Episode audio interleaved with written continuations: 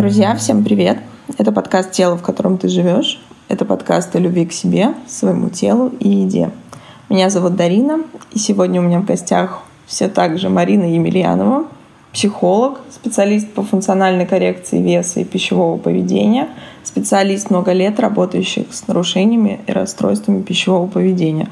Мариночка, привет! Привет, дорогая! Рада снова быть, а, рада делиться тем, что у меня есть. И у нас сегодня очень интересная тема, да? Да, Мариш, у нас с тобой сегодня и интересная, и, мне кажется, отзывающаяся каждому человеку абсолютно. Тема родителей. Тема семьи, тема родителей и то, как они формируют нас, наши убеждения, а самое главное, наши отношения с собой, своим телом и едой. Давай поговорим об этом сегодня. Давай, я с удовольствием и радостью. Я очень часто с клиентами делюсь своей историей. То есть для меня метафора наверное, да, применимая в рамках психотерапевтического опыта, она чаще всего связана с моим личным. Ну, иногда я, конечно же, привлекаю клиентский, но чаще всего в моем опыте а, есть те факторы, которые раскрывают да, необходимость увидеть эту боль с разных сторон, понять ее причинно-следственную связь, осознать, как с ней быть, ну, как бы учитывая необходимость нивелировать ее влияние. Поэтому эта тема всегда для меня интересна, причем как и меня, как ребенка, да, как и меня, как мамы, потому что, сами понимаете, те паттерны, которые мы перенимаем да, во взаимодействии с родительскими фигурами, так или иначе становятся тем, как мы влияем на наших детей. И в большинстве своем я так думаю, что и наши слушатели тоже являются однозначно детьми, да, потому что все мы родом из детства, и, возможно, многие родителями. Поэтому вот этот вот момент нам хотелось с Дариной отсветить с двух сторон, и, возможно, даже, я так думаю, да, Дарин, ты тоже где-то своим опытом а, поделишься, потому что это и увеличит, как бы, да, масштаб а, донесения информации. Я так думаю, что это будет интересно тоже нашим а, слушателям, когда и ты, и я в этом месте смогут дать некую обратную обратную связь? Ты знаешь, я всегда, когда думаю на тему детско-родительских отношений, там всегда есть какая-то история, какое бы ни было безоблачное детство, всегда есть какое-то на внутреннем ощущение, все равно надрыв. Где-то какая-то детская травма. И пока я не начала заниматься в терапии, мне всегда мой мозг выдавал мне какие-то картинки. У меня было прекрасное детство, я была очень амбициозна. А, мои родители были в разводе. И моя связь с отцом, она была не настолько перманентна, не настолько длительно, как мне бы этого хотелось. И, конечно, там срабатывал синдром, как обычно, реакция – доказать, быть самой лучшей, синдром отличницы, он, естественно, срабатывал. И всю свою дальнейшую жизнь я раскладывала уже по прошествии времени через призму того, как зародились и как были устроены отношения в моей семье. И как они поспособствовали на то, что я делала, с какими скоростями. Где-то я была слишком быстра, где-то я не успевала, и из-за этого появлялся стыд. Пока в какой-то момент, благодаря терапии, я не поняла, что это так удобно моей психике в каком-то месте защищаться, уходить от ответственности и что-то куда-то скидывать, потому что не случайно есть цитата, Марин, что память склонна к преувеличению. И, наверное, вот в этом смысле каждый из нас подвержен тому, чтобы немного преувеличить масштаб трагедии немножко демонизировать то прошлое, которое у нас есть. Потому что, как минимум, это дает нам огромные вторичные выгоды. Давай поговорим об этом. Да, очень классно ты это раскрыла, да, возможность э, с этой темой повзаимодействовать. А, вы знаете, я тут сразу, да, тоже хочу поделиться своим опытом. А, по поводу того, когда я пять лет долго и упорно работала со своими обидами к маме, а, к папе, да, с ощущениями того, что из-за них я теперь такая, с пониманием того, какие серьезные травмы нанес мне их неправильный образ жизни, да, неправильное отношение ко мне и все, что с этим связано. И очень долго ну, как бы проживала и этап принятия этого, да, и грусти, и боли от этого, и понимание того, сколько у меня претензий в их адрес, сколько у меня обид, а обида — это неоправданное ожидание, да, когда мы и злимся, и любим одновременно, да, и так хочется, чтобы они проявились по-другому, а это уже не вернешь, и этот факт тоже нужно принять. И вот, в общем-то, все эти чувства, то есть почему говорят, да, вроде бы ты идешь в терапию в надежде, что уже завтра, да, твое настроение изменится, ты будешь счастлив и радостен, а там ты встречаешься со всеми этими демонами, которые живут внутри нас, образы которых мы создали, ты абсолютно правильно здесь заметила, Дарин, да, для того, чтобы оправдать себя в тех или иных действиях. И если до этого мы оправдывали себя, например, там, да, чем-то, что связано, а, мне не так сказали, мне не так ответили, у меня не так обстоятельства сложились, у него папа богатый, у меня бедный, там или еще что-то. А тут, когда мы о травмах-то детских узнали, мне, кстати, многие в этом месте, знаете, что говорят часто? То есть люди, которые занимаются самоанализом без привлечения грамотного специалиста, очень часто наслушавшись книг, а, каких-то лекторов, да, и причем, обратите внимание, я нисколько не умоляю их компетенции. И он действительно очень грамотно доносит информацию, но тот человек, который не принял это в себе, не понял, не осознал, слушав лектора, который говорит общими фразами, да, в этом месте, ну, как бы создает для себя чуть-чуть другую реальность, но с тем же самым отношением к ней. И, собственно говоря, с этим продолжает жить. Обратите обратите внимание, сменились декорации, но ни в коем случае не поменялась концепция. Поэтому только личная терапия, друзья, перестаньте надеяться на то, что книжки спасут вас от невроза. Это нереально от слова совсем. И в этом месте, возвращаясь к тому, что мы все родом из детства, да, мы все с вами травмированные дети, нет идеальных родителей и нет ничего идеального, да, вообще вот это вот субъективное представление об идеальности, это что-то, что недостижимо, никогда не будет достижимо, и вообще это что-то непонятное. А важно учитывать факт того, вот как раз-таки к моей истории, возвращаясь после пяти лет исследований глубоких в виде терапевтического опыта, а, меня так здорово скрючило, причем, знаете, скрючила во всех сферах жизни.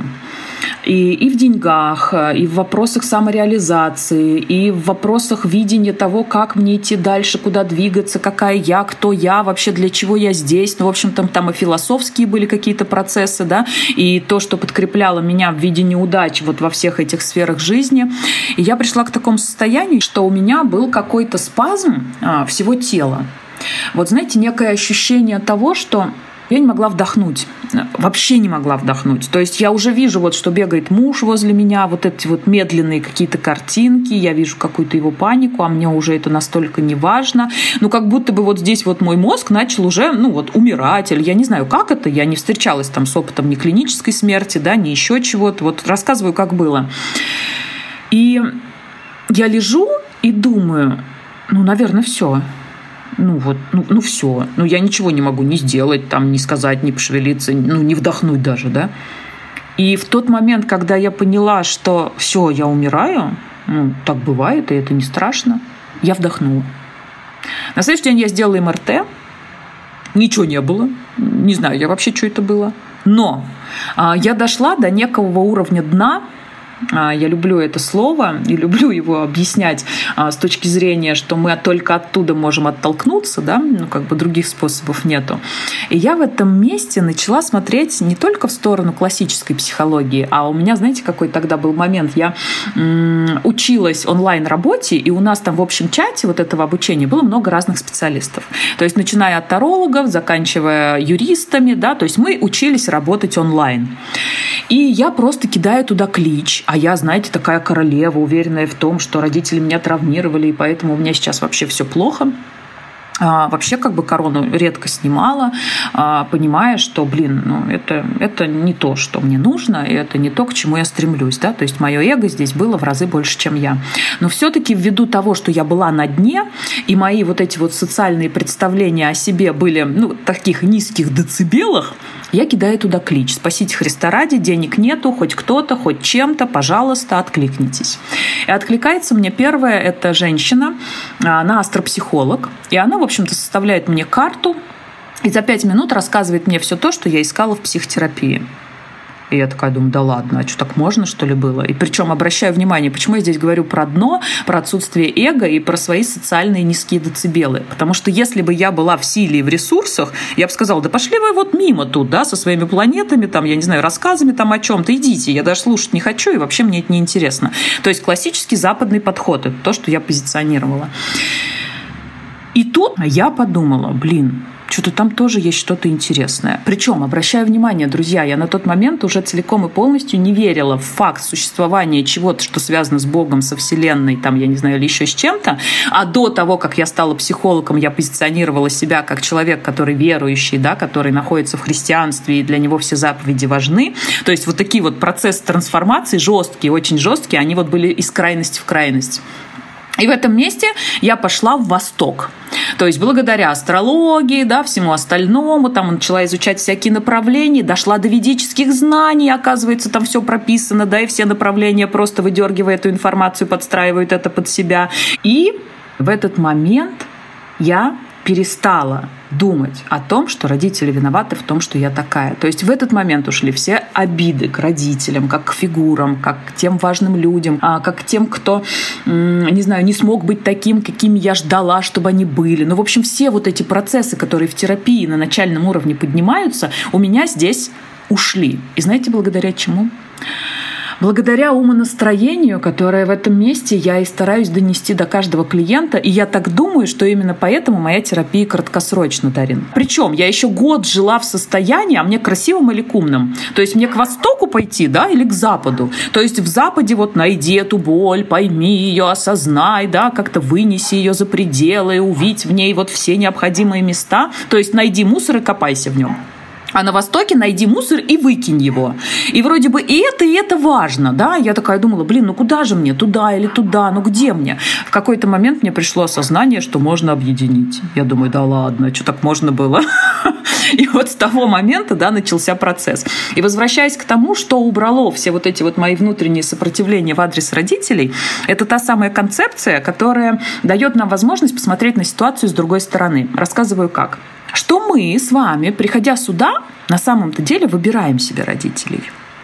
Причем, смотрите, друзья, я обращаю внимание, что недоказуемо и то, что мы их не выбираем, и то, что мы их выбираем. Везде это гипотеза. И это, и это, это гипотеза. Она под собой, ну, как бы не находит опоры. Да? Это то, что является неким нашим выбором думать вот так или думать вот так. Но давайте с вами будем честны. Если мы думаем так, что родители, такие демоны, они сделали все с нами, что теперь да, влияет на нашу жизнь, на наше отношение к ней, и жить нам с этим вечно, это дает одно качество жизни, правда? А та концепция, в которой мы понимаем, что мы выбрали себе родителей, они были нужны нам для того, чтобы мы, получив эту травму, стали теми, кем мы должны были стать, это другая концепция. И здесь моя ответственность мое понимание того, почему так было, и мое видение тех позитивных сторон, которые я могу использовать для себя в качестве роста. Представляете, какой класс? И когда до меня это дошло, что я могу выбрать в это верить, потому что не это, не это, недоказуемо, и меня никто не может в этом ограничить, у меня схлопнулось. Знаете, вот это вот любимое мое, да, жетон провалился. И я такая думаю, блин, я буду думать вот через это. Причем, обратите внимание, я не отменяю необходимости понимания того, в чем меня мой родитель травмировал. Это важно. Но поняв это и увидев причинно-следственную связь, нам нужно с вами найти способ что-то с этим делать, правильно? Потому потому что это нужно исправить. А если мы с вами здесь заваливаемся в чувства, да, и в ощущение того, что вот из-за них все у меня так, то тогда мы с вами и время теряем, а время это равно жизнь, да, и живем вот в этом вот состоянии депрессии, ощущения грусти и печали, да, в вечной рефлексии, а, в вечном понимании того, что как же нам теперь с этим справиться, куда идти, если все так. А если мы с вами уходим в эту платформу, то тогда здесь все очень быстро решается. И обратите внимание, я здесь привязываю это к своему опыту, да, и тому, что я бывший пищеголик, ну, в принципе, бывших пищеголиков не бывает, да, но человек, который приспособился а, к этой особенности и сделал свою жизнь наиболее лучшим качеством, и как специалист в этой области могу сказать, что моя мама авторитарная, причем мама, у которой выявилась шизофрения уже на поздних строках, да, вы понимаете, когда человек с этой предрасположенностью, ну, как бы вот влияет на своего ребенка, вообще, что это было? Я а, жила, в принципе, всегда в тотальном ощущении небезопасности этого мира. Вот что в любой момент может что-то произойти, и все. Причем и все это в глобальных масштабах. Что в это все включалось, я вообще не знаю. Вот мама так говорила, и я, собственно говоря, выбирала в это верить. Да? Папа алкоголик, который позволил мне в этом месте научиться опираться только на себя, да, и это вывело меня из деревни на те уровни, в которых я сейчас нахожусь, да, и немногих, поверьте мне, вывело. И это все благодаря этим травмам. Понимаете? Благодаря, слышите, друзья? То есть, когда мы с вами рассматриваем другую сторону медали, нам становится понятным, для чего мне нужна была эта травма, чему она способствовала, да, и благодаря чему я пришла к тому, кто я есть сейчас. И мы с вами уходим от этого мешка обид, вот этих банок, да, консерв, которые воняют изнутри, которые мы носим пожизненно с собой, там, храним в своем погребе, и уходим в состояние, где этот опыт можно оценить как тот, который нужен был мне не потому, что да, мир несправедлив, а для того, чтобы я реализовала свой потенциал через эти возможности. Дарин, ты понимаешь, о чем я говорю? Просто чтобы понимать про слушателя. Конечно, безусловно. Я думаю, что и, я, и слушатели не то, что понимают, а просто даже на интуитивном уровне откликается каждому о том, что ты говоришь. И тут я хочу сделать такую небольшую ремарку, что тот момент, когда мы осознаем, что мы не можем влиять на наши эмоции, это первый факт, который мы должны принять, что они появляются сами по себе. И второй факт, что мы не можем влиять на обстоятельства, которые произошли с нами в прошлом. Но единственное, на что мы можем влиять, это на то, что мы будем по этому поводу думать. Это будет нашей точкой роста, либо это действительно, как ты говоришь, будет консервной банкой, камнем, и это остается. Безусловно, есть серьезные травмы, и мы ни в коем случае здесь в этом месте не оправдываем поступки наших родителей. Но нести нам за это ответственность и вот это напряжение мы не обязаны, не должны, и это, в принципе, неправильно эволюционно. И тут я очень согласна с тобой, Марин, в части того, что в тот момент, когда мы понимаем, что это уже случилось, и это как данность, и то, как мы можем регулировать к этому свою призму внимания, вот тут становится легче действительно искать, что мне это дает. Потому что до того момента, как мы не отпустили какие-то обиды, нам очень сложно признаться, там идет стадия отрицания на фразу, что нам это дает, что мне это дало хорошего. Поднимается ужасная обида, отрицание, злоба. Поэтому, да, это, наверное, вот та базовая гигиена в отношении с родителями в своей голове. Это начать с того, чтобы прощать и отпускать эти обиды. Да, и этот вот способ дает сделать это быстро. А это важно по крайней мере, вот для меня, да, и для того, как я веду свою деятельность с клиентами, для меня все-таки важна быстрота. Я еще раз говорю, я верю в то, что некоторым людям выгоднее, удобнее, интереснее и полезнее, да, длительно этим заниматься. Ну, как бы есть э, особенности у каждого человека, и кому-то подходит краткосрочная терапия, и это заходит, проваливается, да, и ему уже это а, помогает, а кому-то подходит длинный процесс. И в этом месте, почему я об этом тоже говорю, да, важно искать своего терапевта, друзья. Вот почему всегда я провожу диагностику. Не только для того, чтобы выяснить, да, в чем причина и как я буду с этим работать, но для того, чтобы еще у клиента была возможность почувствовать меня как терапевта. Отзываюсь ли я ему, готов ли он мне довериться, да, отзывается ли ему мой подход, готов ли он в нем двигаться. Потому что у каждого из нас есть своя аудитория, да, и клиентов, и подписчиков, и всех остальных, которые получат что-то ценное для себя именно через нас.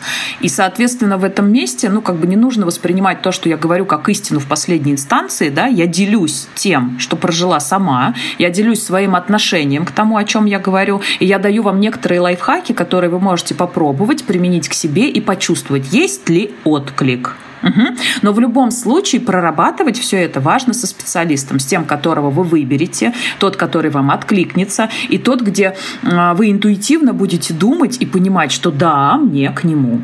Поэтому это тоже такой важный момент, резюмирующий то, что мы сказали выше. Марин, да, согласна. А, но вот хочу тебя еще спросить в моменте того, как все-таки наши родители формируют наши отношения к своему телу, к себе, кто мы в этом мире. Именно, наверное, я прошу прощения перед слушателями, я все-таки хочу больше спросить про женщин, потому что мы больше этому подвержены. Для нас первая мужская фигура — отец, Первая авторитетная взрослая это мама также. Как эти важные для нас люди — формируют наше понимание и наше отношение к себе во взрослом возрасте. Самое главное, наше отношение вообще с едой со своим телом. Расскажи про это, пожалуйста. Ну, конечно, они его формируют а, тем отношением к себе, обратите внимание, которые транслируют для нас. Причем это основной фактор. Даже не тем отношением к нам, да, что как бы может быть каким-то травматическим опытом, а именно отношениями к себе. И вот именно благодаря тому, как они относятся к себе, мы и выбираем формировать в себе способ также относиться к нам понимаете, да? То есть в этом месте э, не то, как они относятся к нам, влияют на то, как мы относимся к себе, да, а то, как они относятся к себе, влияет на то, как мы относимся к нам. И это ключевой момент. Да, это, знаешь, сразу вспоминается такая достаточно банальная житейская ситуация, когда мама обращается к девочке и говорит, какая ты у меня красивая, так на меня похожа а потом в ту же секунду разворачивается к зеркалу и говорит, господи, какая я там растолстевшая или что-то у меня с лицом не то. Какая реакция у ребенка? На неокрепшую детскую психику идет мгновенное расщепление. Он не понимает, почему она похожа на маму, но при этом мама не любит, не уважает, ненавидит себя. Да, и привет биполярка, да, в будущем и без нее здесь не обойтись. Грубо сейчас сказала, но просто, да, вот эта вот причинно-следственная связь, конечно же, формируется уже здесь. И, знаете, у меня такой был опыт, когда мама выбирала отдавать нам последнее, а сама себе даже колготки не покупала, да, одевала там какие-то рваные, я не знаю, прятала их в свои туфли. И вот за этим, за всем я наблюдала, вот как ребенок. Я вот сейчас говорю, да, я эту рубрику «Санта-Барбара» веду, и я там каждый свой опыт, который вспоминается, мне откликается и который эмоционально меня включает, пытаюсь, ну, в каждой публикации разобрать. И вот этот вот момент для меня тоже был таким непонятным. То есть я не понимала, зачем, когда у нее нет чего-то, она делает это для меня. То есть я как бы в этом месте, ну вот своей адекватной оценкой, да, вот мира еще не искаженный вот этим вот э, внешним там восприятием и трансляцией, я не понимала, почему она делает так, чтобы она была грустной, злой и несчастливой, но мне покупает эти колготки, на которые мне вообще фиолетово. И то есть что здесь происходило? Мама позиционировала себя как мать, как благодетель, как тот человек, который заботится о детях, а потом уже заботится о себе. И я в тот момент вот реально не осознавала. Мне лучше счастливая мама, если у нее будут колготки, да, а я там, собственно говоря, и, и сестринские доношу. Но в этом месте все происходило с точностью да наоборот. Я отдаю вам последнее, вы это не цените, я делаю для вас все, а ваш папаша бухает, и я тут такая белая и пушистая, чисто, и у меня вот в этом месте, а зачем ты все это делаешь? Я ж тебя не прошу. Ну вот я ж тебя не прошу, но мне же бы во благо было, да, если бы ты это сделала для себя и сидела бы со мной рядом улыбающаяся, здоровая и счастливая мама. И мы здесь уходим, да, вот в эту тему «я ж мать». И тут сразу же у меня даже поднимается за тебя чувство вины, это которое, когда мы вырастаем, у нас вырабатывается синдром жертвенности, то нам присущий по генетической памяти рода, потому что мы все гонимые, начиная с наших крестьян, заканчивая войнами, голодом и всем остальным. То есть мы всегда жили в условиях дефицита до последнего времени. Но это манипуляция. Для меня это неосознанная манипуляция, которая Действительно, я могу по себе сказать, что я очень часто проваливаю чувство вины. Разница в том, опять же, что психология, терапия, она не избавляет тебя от всех симптомов. Она дает возможность тебе ощущать, чувствовать и делать все осознанно. И то есть тот факт и то, что я могу проговорить, что сейчас у меня подвелось чувство вины, дает мне возможность вывести это из моей какой-то теневой части моей личности. И я понимаю, почему так происходит, что это получается, я отдаю для вас последнее, и тут, когда, условно говоря, ты, Марин, становишься взрослой, как ты можешь не отдать своей матери что-то, если ты не будешь осознанным? Конечно, ты будешь проваливаться в это состояние. Поэтому здесь, в этом месте, тоже очень важно понимать, что это такая благодетельная, это форма манипуляции в том числе. Правильно, Марина?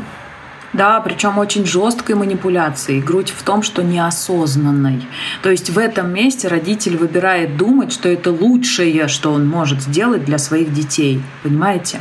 И то, как мы в этом месте потом себя по отношению к ним чувствуем, и ведь это же и сформировало то отношение, да, Дарин, про которое ты сейчас проговорила, вот именно в моем поведении. Ведь когда отец умер, да, мама шизофрении, я же родина мать забрала ее к себе. И именно поэтому я весила 110 килограмм, понимаете? Понимаете? Потому что для того, чтобы быть таким героем, нужно быть большим. И для чего я это сделала? Чтобы отдать ей этот долг, который я в себя впитала, как следствие таких отношений внутри семьи. То есть я была уверена в том, что я ей должна за то, что она, не покупав себе колготки, покупала их мне. Я какое-то время этого не понимала, да, пока я еще не впитала эту концепцию, а в какой-то момент это стало уже тем, ну, что нельзя было из меня выковырить. И я очень долго с этим моментом работала. То есть я не должна заботиться о своей маме, но я хочу это сделать, потому что я ее люблю. Потому что делать что-то из долга, из ощущения того, что у тебя нет выбора, из ощущения того, что вот именно потому, что она тебе дала, ты тоже ей должна, не хочется никому из нас. И если вы говорите, что это не так, я не верю ни одному вашему слову, да, потому что сама этот момент проживала. А вот когда вы без чувства вины, стыда, без долга выбираете заботиться о своей маме, потому что вы ее любите, она важный для вас человек, здесь абсолютно меняется и подход, и настроение, и желание появляется, да, и вы, собственно говоря, здесь делаете все условия для того, чтобы и вам, и ей было комфортно, потому что если не будет комфортно вам, вы не сможете о ней заботиться. Вот и все. И тогда, когда маме не было комфортно, она не давала мне эту заботу. Почему? Потому что ее у нее не было, так как она о себе не заботилась. Где она могла мне ее дать? В чем? И поэтому эту заботу я принимала через что? Через плюшки, ватрушки, да, и все, что с этим связано. Это как раз тема нашего первого подкаста. Я здесь тоже достаточно жестка была, ребят, вот чтобы отзеркалить, да, вот эти крайности. Порою через вот это, порой неожиданное, да, такое вот восприятие того, как относится к этому человек, а, ну, что-то и откликается внутри вас. Поэтому здесь, ну, как бы моя жесткость в этом плане, да, она тоже не случайна, имейте это в виду. И я здесь еще хочу такой момент важный добавить, что на самом деле, вот как раз-таки, да, у нас сейчас, мы же с вами грамотные, мы же с вами психологически подкованные, мы же с вами знаем все о детско-родительских травмах. И мы же стараемся всяческим образом ограничить нас, детей, от оных, наших детей. Да? То есть мы стараемся сделать так, чтобы они росли в той среде, которая поспособствует гармонизацию их личности и всего-всего, что с этим связано. И здесь как раз-таки две концепции, о которых я вам говорила ранее, объединяются. То, что мы находим себе именно тех родителей, да, через которых мы получаем именно те травмы, которые способствуют именно тому, кем мы должны стать в этой жизни. И у нас был такой чудесный просто опыт, опыт, я им часто делюсь. А в групповой терапии у нас был мужчина, у него супруга, причем она психотерапевт, и у них дочка. И он на тот момент очень переживал по поводу того, что а, у них с женой происходил скандал раз в год. Это было на протяжении 15 лет. Ну такой, когда там срывались занавески, билась посуда, там были нецензурные слова, там, в общем-то, все, что они думали в адрес друг друга и копили за год, да, выливалось там, я не знаю, вот в час вот этого процесса. И он жутко переживал, стыдился и винился, что его дочка, бедная, несчастная, считала все эти концепции, что она их обязательно в своей семье реализует, и что вообще он ужасный папа и ничего не может с этим сделать. Ну, короче, пошли они с ней к терапевту. И каково было его удивление, что дочку это абсолютно не парило от слова совсем. Она знала, что так происходит каждый год. Она сидела в своей комнате в наушниках и знала, что завтра все будет хорошо. То есть для нее это вообще не было про травму. Но Каким удивлением было для него, что когда-то, когда они смотрели с ней мультик в детстве, «Белоснежка», и там она, помните, так красиво яблоко откусывает, и оно вот так катится, катится, катится, к камере приближается, как будто бы вот так камера на него направлена, да, и там прям вот идеальный прикус на яблоке. И в этот момент папа говорит, хм, принцессу по прикусу, что ли, выбирали? И у ребенка травма. У нее не идеальный прикус, и она не принцесса. И в этом виноват папа. Как вам такая схема? Марина, у меня аж сжалась, если честно, каждая клеточка моего тела. Я понимала, к чему ты подведешь, что это будет абсолютно не очевидно. И тут я тоже хочу сказать, что наша психика удивительно избирательна, чаще нелогично. То есть то, что нас бы должно по логике задевать и травмировать, по факту травмировать нас совершенно другое. Еще одна ремарка – Друзья, наш мозг, наша детская психика, она не сформирована, она очень лобильна. И именно поэтому к нам прилипают вот эти странные детско-родительские травмы. И нужно всегда держать на это фокус, понимать это и понимать, что мы идеальными родителями для своих детей тоже не будем. Каких бы мы стерильных условиях, либо не стерильных их не держали, у нас нет шансов, и это закон природы, чтобы яблоко в определенном возрасте падало с ветки, откатывалось как можно дальше и давало новые плоды, но уже в другом месте. Да-да-да. И чтобы это не способствовало, да, ни в коем случае никаким отношениям между родственниками и всего-всего остального, да, что с этим связано. Да, мы никогда не сможем знать, в каких местах мы травмируем наших детей. Об этом будут знать их терапевты. Поэтому расслабьтесь, получайте удовольствие, радуйтесь жизни и делайте так, чтобы вы были счастливой мамой. И в этом месте анекдот, знаете, на засыпку про еврейскую женщину которая ходила на тренинги, поняла причинно-следственную связь того, как она неправильно к себе относится, да, и вот приходит она однажды с большими сумками к себе домой и закрывается в своей собственной комнате. Дети, муж, они вообще не понимают, что происходит, они там и в дырочки подглядывают, из каких-то сторон пытаются дверь открыть, а ее все нет да нет.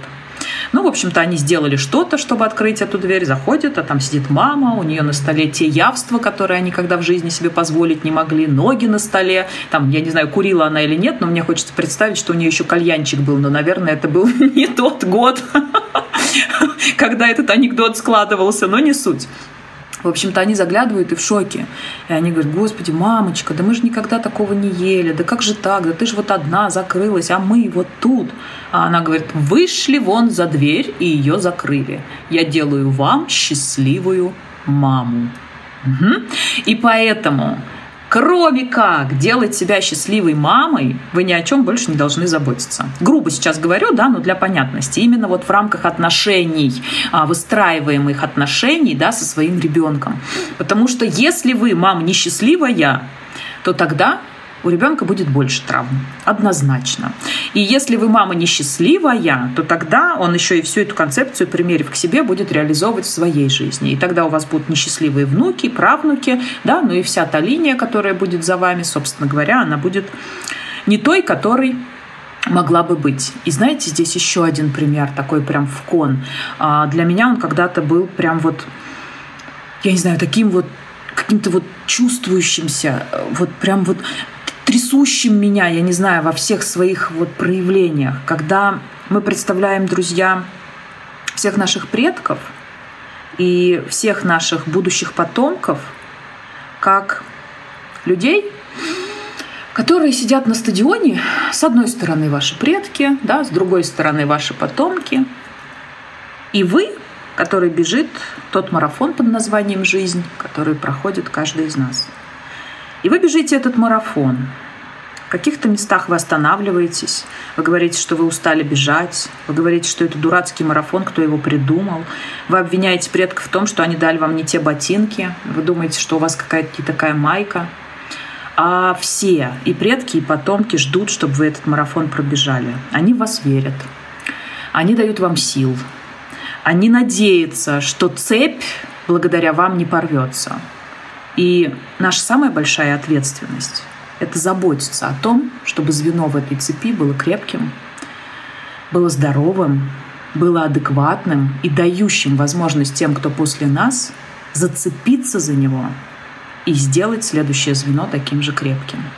И поэтому я бы подрезюмировала это все именно вот этим вот примером и пониманием того, насколько важно принимать то, что нам дали, потому что это уже не изменить, совершенствовать себя, потому что это единственное, на что мы с вами можем влиять, и стараться этим примером собственного совершенствования передавать знания и гены тем, кто впереди нас, и тот, кто сможет использовать наш опыт во благо. Поэтому вот такое вот было бы у меня резюме. Дарин, что скажешь? Марин, ты знаешь, даже не хочется ничего добавлять.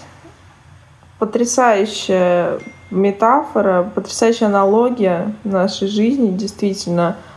А, тут хочу последнюю, наверное, такую маленькую сказать, что мне папа всегда говорил и продолжает говорить, что жизнь — это не спринт, это марафон. И в какие-то моменты мне эта фраза очень помогала. В какие-то моменты у меня поднималась на нее колоссальная злость, потому что время самые сложные две вещи — ждать и догонять. И не всегда жизнь успевает под наши скорости, под наши желания этих скоростей, но в этом и плюс, потому что если бы Вселенная исполняла все наши желания мгновенно, то я боюсь, что мы бы не прожили и дня благодаря нашим мыслям, убеждениям и не всегда экологичным. Поэтому, Марин, хочу просто поблагодарить тебя за действительно глубокую беседу, собственно, как и тема была глубокой сегодня у нас с тобой.